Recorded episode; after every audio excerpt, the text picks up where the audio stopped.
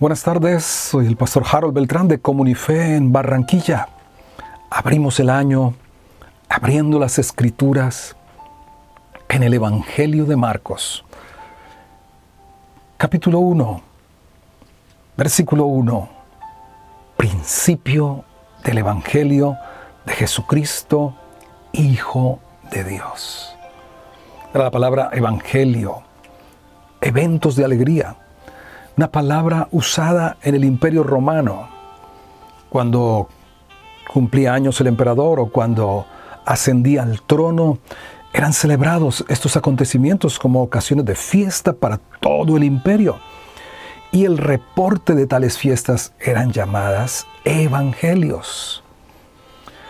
Se dice que Marcos fue escrito específicamente para los romanos. De hecho, se escribió en Roma, dicen, en el año 50 después de Cristo aproximadamente, y Pedro es la figura detrás de este evangelio. En la primera carta de Pedro, capítulo 5, versículo 13, se refiere a Marcos como su hijo.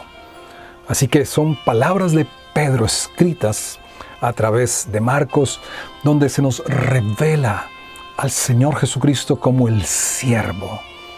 Por eso el Evangelio contiene más acciones que palabras de Jesús. Haciendo el bien, sanando a los enfermos, liberando a los cautivos, alimentando a los hambrientos, las multitudes, atendiendo a los extranjeros que se cruzaron en su camino, sirviendo. De hecho, la palabra central de, Marcos la encontramos allí en el capítulo 11, ah, cuando dice, versículo 45, porque el Hijo del Hombre no vino para ser servido, sino para servir y para dar su vida en rescate por muchos. Ah, la tradición habla de las cuatro caras de los seres vivientes, reflejan cada una un evangelio. Y Marcos refleja la cara del buey, que sirve del trabajo. Ahora, en este primer capítulo, en esta primera parte del 1 al 11, encontramos cuatro testimonios acerca de Jesús. Cuatro distintos testigos. Marcos es el primero y lo reconoce como Hijo de Dios. El Dios Hijo es este título Hijo de Dios.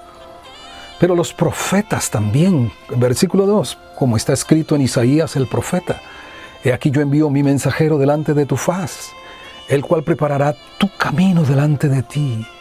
Voz del que clama en el desierto, preparad el camino del Señor, enderezad sus sendas. Para los profetas como Isaías, Jesucristo es el Señor. Pero también está el testimonio de Juan el Bautista. El versículo 7 dice, predicando, predicaba diciendo, viene tras mí el que es más poderoso que yo, a quien no soy digno de desatar encorvado la correa de su calzado.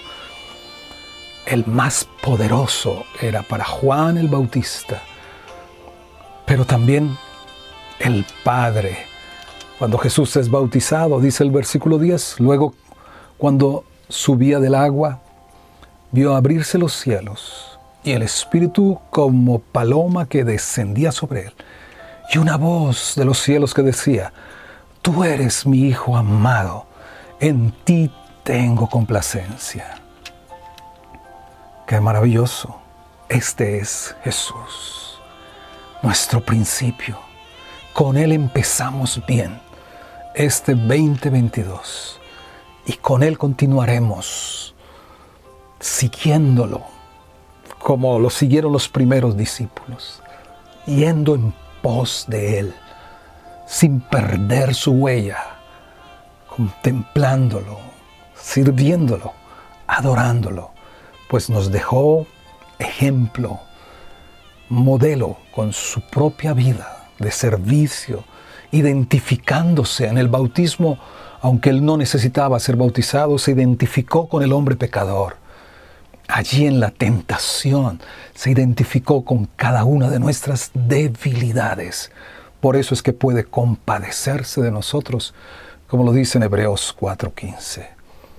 Que sea Jesús el primero y el último, el alfa, la omega, el principio y el fin de este año.